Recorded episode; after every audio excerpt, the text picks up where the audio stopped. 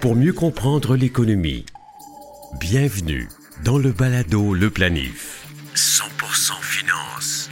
Voici Fabien Major. Bonjour, bienvenue au balado Le Planif. Dans cet épisode, nous vous raconterons la petite histoire des grandes banques. Nous parlerons aussi de l'investissement autonome qui gagne en popularité. Que faut-il connaître avant de se décider à gérer soi-même ses capitaux? Est-ce aussi facile que les publicités le prétendent? Combien doit-on y consacrer? 100 000, 50 000 ou seulement quelques milliers de dollars? Notre invité du jour est le planificateur financier Antoine Chaume. Antoine est associé d'un cabinet assez unique.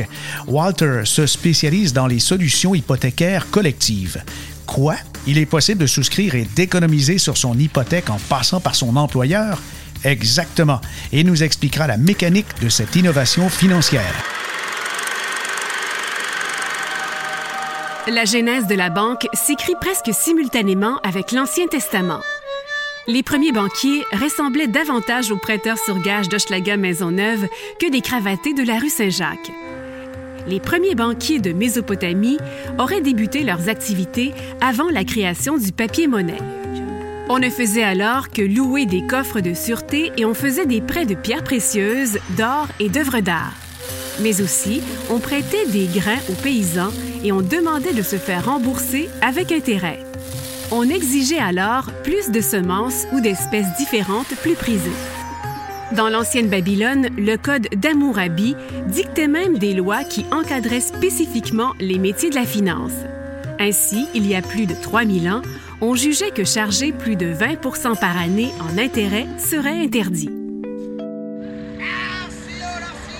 Des siècles plus tard, lorsque les premières pièces ont fait leur apparition, les changeurs italiens apportaient leurs bancs dans les marchés publics pour échanger les monnaies et faciliter le commerce.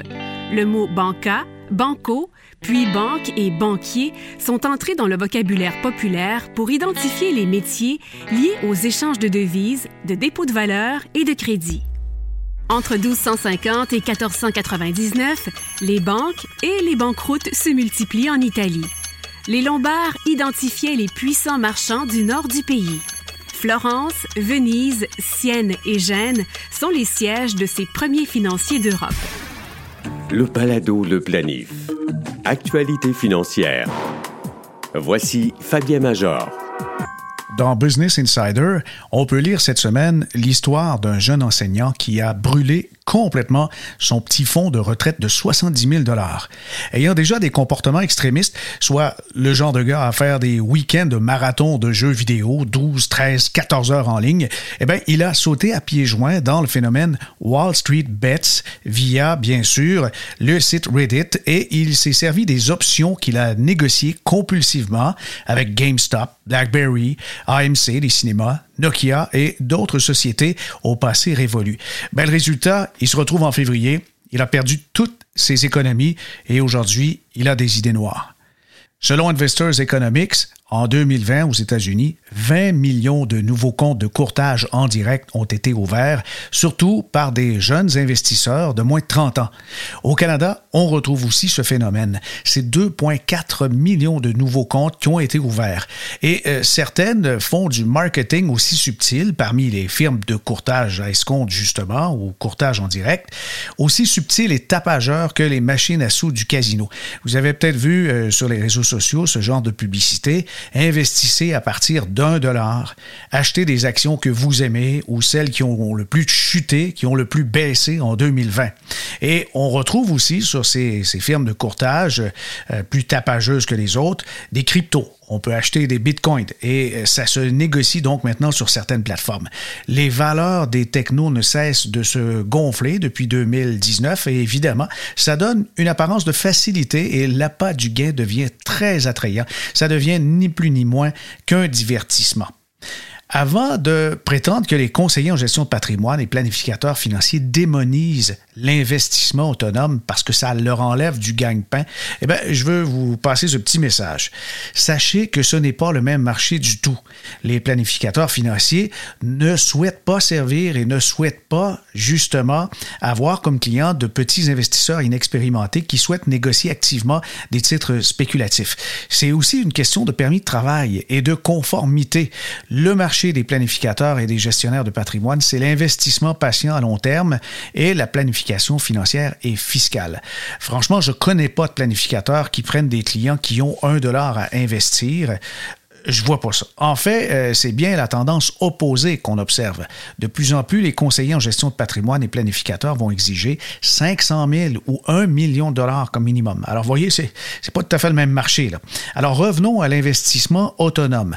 Avant de choisir une plateforme pour vous, ou vos proches, je peux décrire un peu ce qui distingue les investisseurs autonomes des professionnels. D'abord, il faut souligner les différences significatives entre la spéculation et l'investissement. C'est deux choses bien différentes. Un investissement implique une attente réaliste de gains à long terme en fonction de données vérifiables, comme les actifs, passifs, les flux financiers d'une compagnie. L'investisseur préférera les coups sûrs, si on peut comparer au baseball, des coups sûrs réguliers afin de faire des intérêts composés pendant des décennies. Quant à la spéculation, ben, elle intervient lorsqu'une tendance éphémère dévoile une occasion de gain substantiel. Alors le spéculateur, lui, parvient à faire des bénéfices par l'utilisation de stratégies de prise de risque élevées, comme l'achat par emprunt, les options, l'achat de titres de sociétés en difficulté, et le spéculateur, lui, espère frapper des coups de circuit de façon régulière pour faire des gros profits. Alors ça, euh, une fois que la distinction est faite, on va voir qu'il y a d'autres différences notables entre les comportements, les agissements, les types d'investissements des professionnels et des investisseurs autonomes. Alors autant les méthodes, les sources d'information que l'attitude sont très différentes. Contrairement aux investisseurs autonomes, les experts et leurs cabinets déboursent des millions de dollars pour élaborer des rapports de recherche. Et ces analyses contiennent des extraits ou des, fois c'est des entrevues en personne avec des membres de la direction des sociétés d'intérêt, des assemblées des actionnaires, le rapport des assemblées, donc les, minutes, des enquêtes sur les parties prenantes comme euh, les banques, syndicats, clients, les concurrents. Et à partir de toutes ces données-là, ils vont modéliser des scénarios et créer des informations cruciales qu'ils vont intégrer dans des logiciels et des algorithmes, des fois qui ont pris des dizaines d'années à élaborer, à structurer. Et, c'est pour ça justement que l'industrie de la finance, euh, elle, est, euh, elle est dispendieuse. Les barrières à l'entrée euh, sont, sont très dispendieuses. Alors les conclusions exclusives qui sont obtenues par les grandes firmes de recherche de capitaux permettent de prendre des positions qui sont assez inhabituelles dans le marché. Alors comprenez-moi bien, il ne s'agit pas de délit d'initié, mais bien de moyens légaux qui nécessitent temps, effort et de gros capitaux. Alors ils achètent avant le commun des mortels sur les marchés boursiers et revendent quand la foule se précipite. Quand la foule est là, c'est souvent le signal de sortir. Et euh, quand il y a un titre qui est très, très convoité, on peut s'attendre justement à ce que les experts détournent le regard et regardent autre chose. Autre geste spécifique, le professionnel a toujours une stratégie de sortie. Bref, il sait quand il doit vendre et à quel prix. Pour devenir un virtuose des risques calculés, comme je viens de décrire, ça prend des années de pratique et quantité d'échecs douloureux faut se la péter, comme on dit si bien en bon québécois. Avec l'expérience, on sait que les gains d'hier ne permettent pas d'anticiper l'avenir. Il faut aussi rester modeste avec Monsieur le marché, parce que lorsqu'il change de direction et vacille, c'est un tsunami qui emporte tout le monde et efface des centaines de milliards de dollars en quelques heures. Un conseiller qui veut conserver ses permis de travail a une obligation fiduciaire. Très peu de gens le savent. Il doit respecter le profil de risque des clients et protéger leurs avoirs, parfois contre leur gré, et c'est souvent à cause de l'inexpérience du client, sa situation d'emploi ou la somme de ses actifs qu'un conseiller va refuser d'inclure certaines catégories de placements dans son portefeuille parce que, quoi qu'il arrive, il demeure responsable. Et enfin, le professionnel de la finance doit toujours penser aux conséquences fiscales, parce que sans planification financière avancée, l'investisseur autonome, lui, peut s'attirer des ennuis sérieux avec les agences du revenu.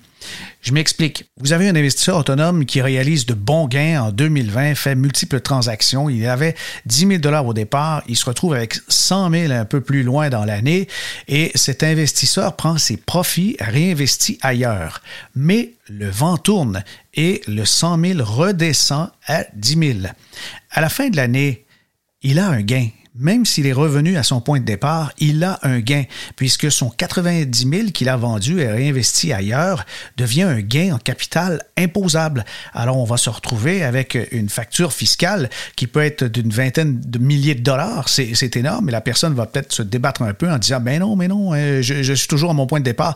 Non, non, euh, l'Agence du revenu, c'est implacable et il y a définitivement un gain imposable ici. En terminant, quel est le meilleur investissement, toute catégorie sans aucun doute l'éducation. Alors si vous souhaitez parfaire vos connaissances, aiguiser vos compétences financières et puis justement devenir un, bon investisseur autonome, je n'ai qu'un conseil, retournez aux études. Pour limiter les erreurs coûteuses, vous pouvez vous inscrire au cours canadien de valeur mobilière offert par csi.ca. Et d'autres petits euh, conseils comme ça pour ceux qui veulent devenir investisseurs autonomes, définissez vos objectifs et établissez un plan d'investissement. Il faut définir le capital maximum parce qu'il y en a qui vont travailler avec un conseiller et aussi vont avoir une partie en investissement autonome. C'est très rare qu'on voit plus de 20% en investissement autonome. C'est souvent le capital maximum qu'on est prêt à perdre, qui soit euh, complètement évacué, alors comprenez qu'il faut avoir des limites.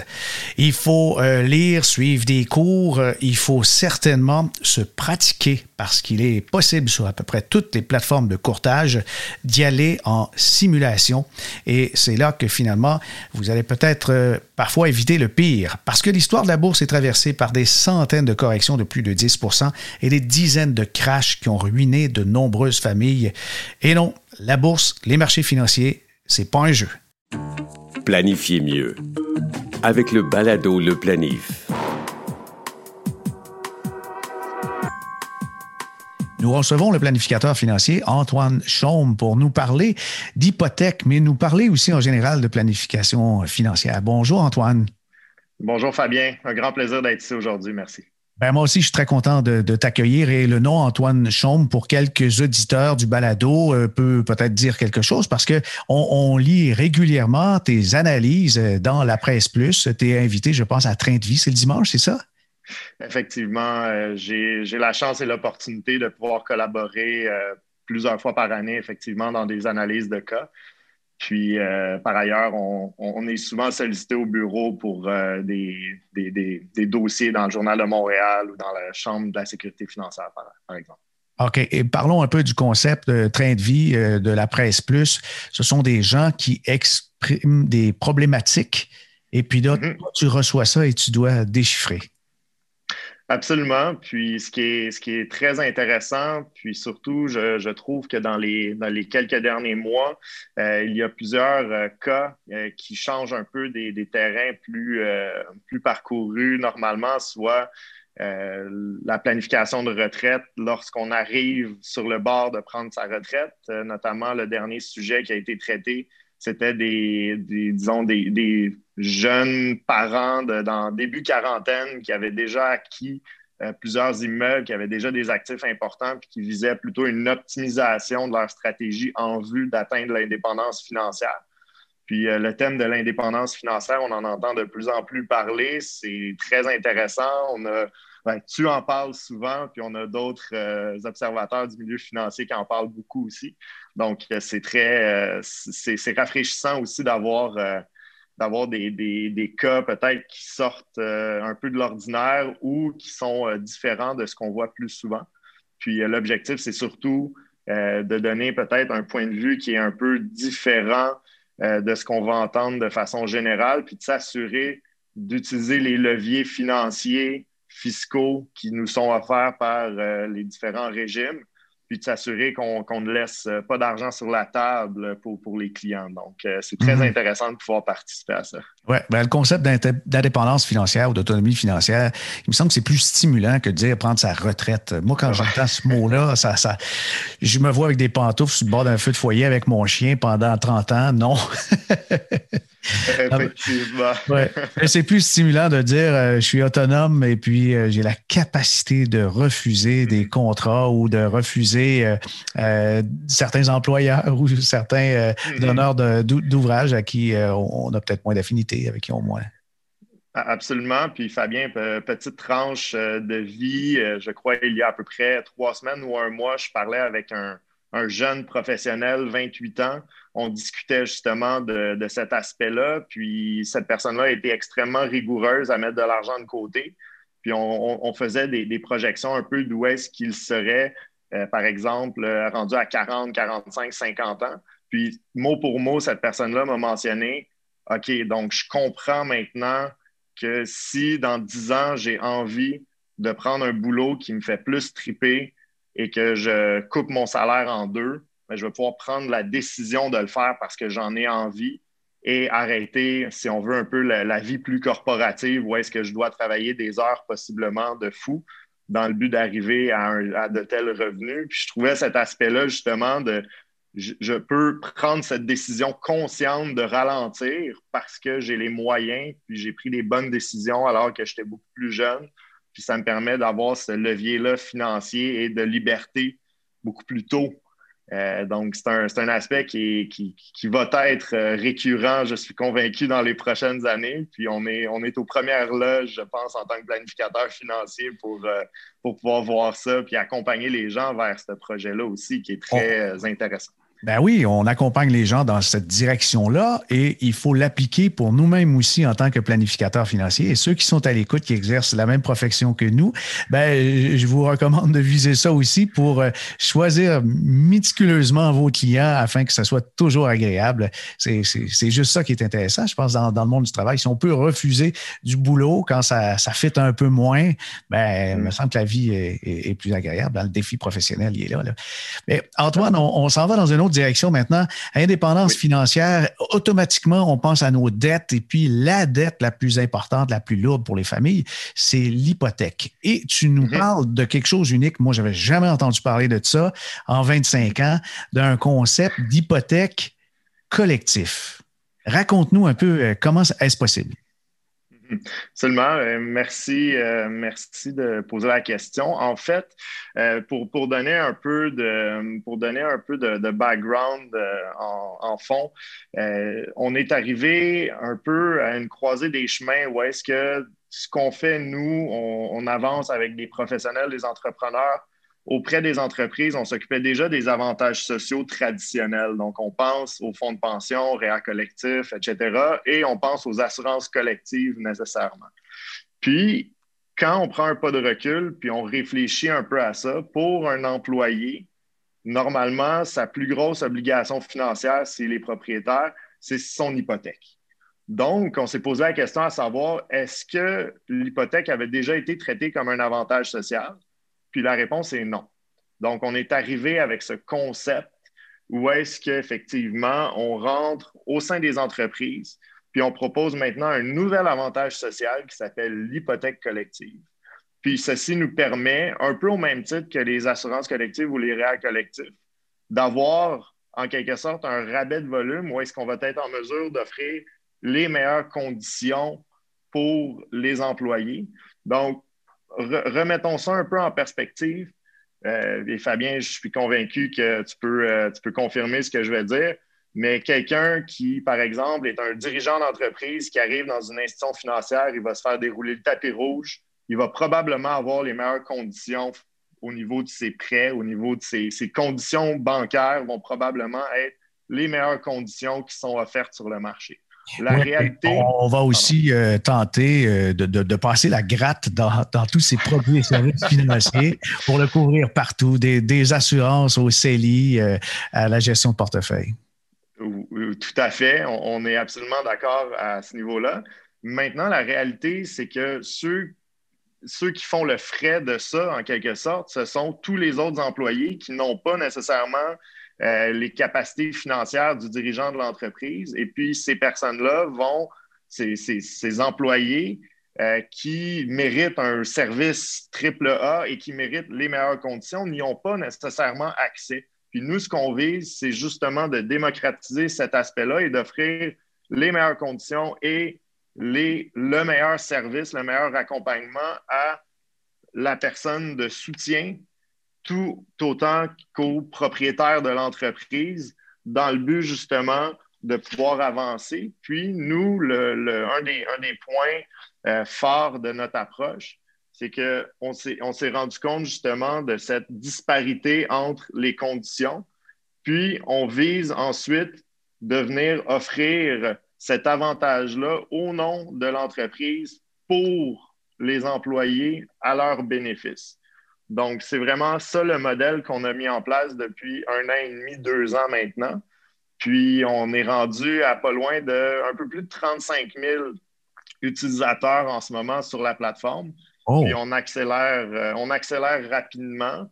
Euh, on est supporté par des partenaires, euh, par des partenaires importants qui nous permettent de pouvoir accueillir le volume parce que ça, c'est un des gros enjeux en quelque sorte. Lorsqu'on rentre dans une entreprise qui a 1000, 2000, 5000, 10 000 employés, comment est-ce qu'on fait pour gérer le volume euh, que ceci peut créer lorsqu'on rentre au sein de l'entreprise? Parce qu'un euh, Antoine Chaume, courtier hypothécaire, je, ne suis pas courtier hypothécaire, mais Antoine Chaume, courtier hypothécaire, qui rentre, qui vient cogner à la porte d'une grande entreprise qui dit ben, Je vais gérer vos 1000 employés. Mhm. Je vais me faire euh, retourner de bord assez rapidement en me, disant, en me faisant dire que ça ne fonctionnera pas. Là. Donc, oui, ça, ça, prend des assises solides pour convaincre et rassurer euh, les employeurs parce que euh, ce qu'ils ne veulent pas, c'est que les, employés, au lieu euh, qu'on vienne alléger leurs problèmes et leurs soucis financiers, qu'on leur, cause de nouveau. Hein? Oui, effectivement. Puis c'est quelque chose euh, c'est quelque chose qu'on vient justement aborder. Euh, notamment, euh, un de nos très proches collaborateurs a développé un outil qui permet en temps réel ou de façon journalière de calculer s'il y a une rentabilité à venir renégocier son prêt hypothécaire. Donc ça, ça veut dire que dans les dernières années, les taux étaient baissiers. Quelqu'un qui a signé son hypothèque il y a un an, deux ans, trois ans, ben, il y a peut-être une rentabilité à venir rebrasser le jeu de cartes en fonction des nouvelles réalités hypothécaires. Mais nous, notre modèle, c'est qu'en plus d'offrir les meilleures conditions et le meilleur service dans toutes nos interactions auprès des employés, on va veiller au grain pour eux. Donc, rappelons-nous, euh, rappelons-nous un moment où vous avez appelé chez, chez Vidéotron ou chez Bell et que Bell ou Vidéotron vous ont mentionné, ben écoutez, monsieur, ça fait 10 ans que vous êtes chez nous, on aurait pu vous donner un meilleur taux sur votre téléphonie il y a 5 ans, mais vous ne nous avez pas contacté pour nous donner ces meilleures conditions-là. En tant que client, c'est extrêmement frustrant. Ouais, mais nous, on vise de ça faire se présente souvent juste quand on s'en va. Quand on s'en va, là, le tapis rouge. Oui, dans le fameux département de rétention, euh, comme, comme ils l'appellent communément. Mm.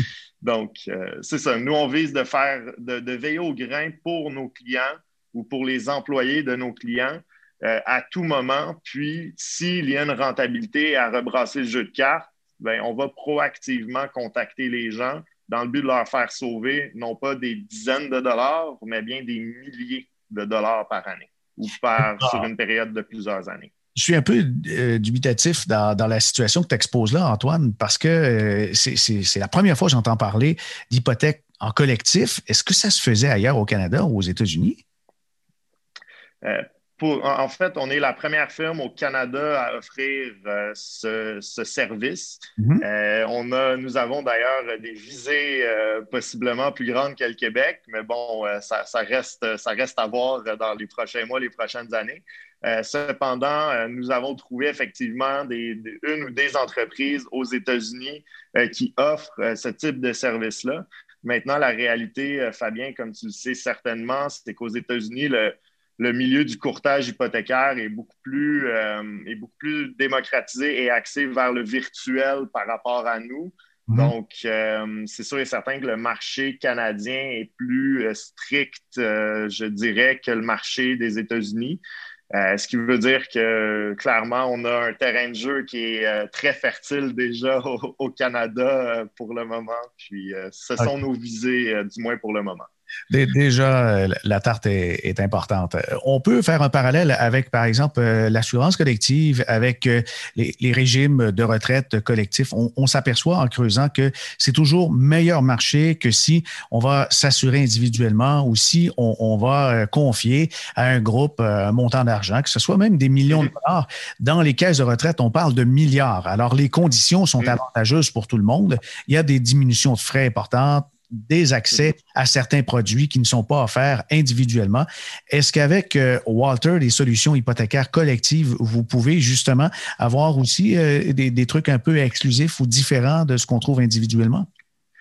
Euh, absolument. C'est sûr et certain que d'un point de vue général, il faut remettre un peu les choses en perspective parce que, comme tu le sais, Fabien, ce n'est pas nécessairement le meilleur taux qui convient à tous à, tous les clients. OK? Ah, Parce que euh, oui, effectivement. Puis un peu tout comme dans l'industrie du placement, on entend euh, presque uniquement parler des frais de gestion, mais il faut regarder le rendement net dans les poches de l'investisseur plutôt que les frais de gestion uniquement. Mais c'est un peu la même chose d'un point de vue de l'hypothèque, soit que des fois, quand on, quand on regarde le taux uniquement le plus bas, ben, on se trouve à se mettre des conditions qui sont absolument pas favorables pour cette personne, pour, pour la personne en fonction de ses projets. On peut penser notamment à quelqu'un euh, qui va vendre sa propriété dans les quelques prochaines années. Euh, allez pas vous prendre une hypothèque fermée cinq ans fixe. Euh, vous allez payer des pénalités monstrueuses. on sait que ça peut même monter à plus de 10 000 Oui, absolument on, a eu un dossier euh, récemment qui on parlait de plusieurs dizaines de milliers de dollars euh, même. Donc, ça peut être euh, impressionnant, surtout dans des conditions où les, taux sont, en baisse notamment. Mais pour répondre à, la question, Fabien, effectivement, dans un contexte qu'on arrive au sein d'une entreprise, et puis qu'on a un volume d'affaires qui est important grâce justement à l'employeur, ben, on est capable de donner ces, rabais ou ces, avantages intéressants au niveau, de, au niveau des employés. Donc, la, force du groupe fait en sorte qu'on est capable ultimement d'offrir les meilleures conditions pour tous. Et donc, euh, ça, ça nous permet vraiment de pouvoir avancer euh, rapidement au sein des, des entreprises. Puis peut-être un point qui est important aussi que je mentionne, que je n'ai pas euh, encore abordé, mais on offre aussi un service euh, d'accompagnement financier individuel pour les employés. Donc, c'est le deuxième service de Walter. On parle d'hypothèque collective, mais on parle aussi d'un accompagnement financier individuel pour les employés qui est offert à travers Walter. J'imagine justement un groupe euh, avec des employés, une entreprise euh, qui retient les services de Walter et les employés souscrivent des hypothèques, etc.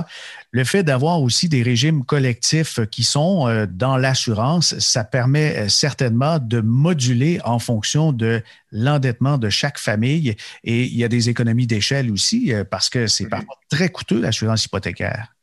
Mm-hmm. Oui, euh, absolument. Donc, euh, c'est sûr et certain que c'est un aspect, euh, c'est un aspect important qu'on regarde. On est conscient que les, les, assurances collectives hypothécaires des, institutions financières ne sont pas nécessairement les plus avantageuses. Donc, c'est sûr et certain qu'il y a un aspect d'éducation aussi qu'on fait auprès des, employés de, de, nos clients. Maintenant, on, on devient justement un un outil puis un atout de formation en entreprise. Puis reprenons un peu la prémisse même du travail d'un planificateur financier, c'est de faire de la formation envers le public, c'est d'être un vulgarisateur de, des, parties prenantes de l'industrie financière. Donc, c'est sûr et certain que ce mandat-là est très euh, est, dans la mission fondamentale de Walter, puis c'est justement d'être un outil pour le public pour les aider à s'éduquer et à prendre des meilleures décisions financières d'un point de vue global. Oui, ça passe par l'hypothèque, mais après ça, on est capable d'être partie prenante aussi euh, des autres aspects financiers de la vie des employés. Une des raisons pourquoi on se parle, Antoine, d'abord, je trouve l'idée géniale, mais deuxièmement, c'est euh, que au niveau collectif, il, y a quelque chose de puissant avec un employeur parce que les employés qui ont moins de soucis en général sont plus productifs. Et si on dit mm-hmm la charge d'embêtement, surtout des soucis financiers, ben c'est évident qu'il y a la productivité qui peut s'améliorer. Il y a des, employeurs, des fois, qui doutent un peu de la pertinence d'offrir euh, des, solutions collectives. Mais en ce qui concerne l'hypothèque, tu seras d'accord avec moi pour dire que euh, si une personne euh, ne gère pas adéquatement ses finances personnelles, on ne mm. laisse pas ces soucis-là sur le coin de la, de la, table avant de quitter la maison. Là. Mhm. Absolument. Puis, Fabien, euh, j'ai sorti des statistiques euh, du gouvernement ou donc sur des sites gouvernementaux. Euh, c'est assez impressionnant. Puis, on a passé à travers une période qui a été extrêmement difficile, autant pour des particuliers que pour des entreprises. En 2020, on se souviendra. la réalité des statistiques est probante. Une personne, un Canadien sur deux est à un, une paye d'être dans, un, dans le pétrin financier. Hmm. Et on, selon les statistiques aussi, près de 70% des ménages au Canada ne sont pas accompagnés d'un point de vue financier. Et de l'autre côté, au niveau du stress financier, c'est 60% des Canadiens qui éprouvent ou qui disent éprouver un certain stress vis-à-vis -vis leurs finances. Donc, moi, je vois une corrélation qui est très importante par rapport à ça. Puis justement, le fait de mieux encadrer ses employés d'un point de vue gestion financière, puis là, on parle que ce soit au niveau de la gestion d'actifs, de tout le portefeuille de protection, donc d'assurance, ou le portefeuille hypothécaire, donc gestion de la dette, bien, du moment qu'on est mieux outillé, on prend des décisions qui sont éclairées et donc on est capable de venir réduire le stress d'un point de vue des employés. Qui dit moins de stress dit une productivité qui est rehaussée. Donc, c'est gagnant pour tout le monde. On a des employés qui vont être, euh, qui, vont avoir de, meilleurs outils pour avancer, prendre des décisions plus claires. De l'autre côté, on a un employeur qui offre cet avantage-là. Donc, c'est sûr et certain qu'on s'immisce vraiment dans une, dans une thématique ou un thème, je crois, qui va être récurrent dans les prochaines années, soit le bien-être au travail. on parle de rémunération totale. Maintenant, on ne parle plus uniquement de package salarial. Ben, pour nous, euh, c'est un point qui est extrêmement important. Ah oui, ben, je, on, devrait. Oui. Ça complète cette édition. N'hésitez pas à partager le lien de cet épisode sur Facebook, LinkedIn et Twitter. C'est facile en passant par le site baladoleplanif.com. Mais vous pouvez aussi nous noter et réentendre les épisodes précédents via les plateformes TuneIn, Spotify, Google et Apple Podcast. Pour vos commentaires et suggestions, écrivez-moi à fmajor.com. Ici Fabien Major. À bientôt.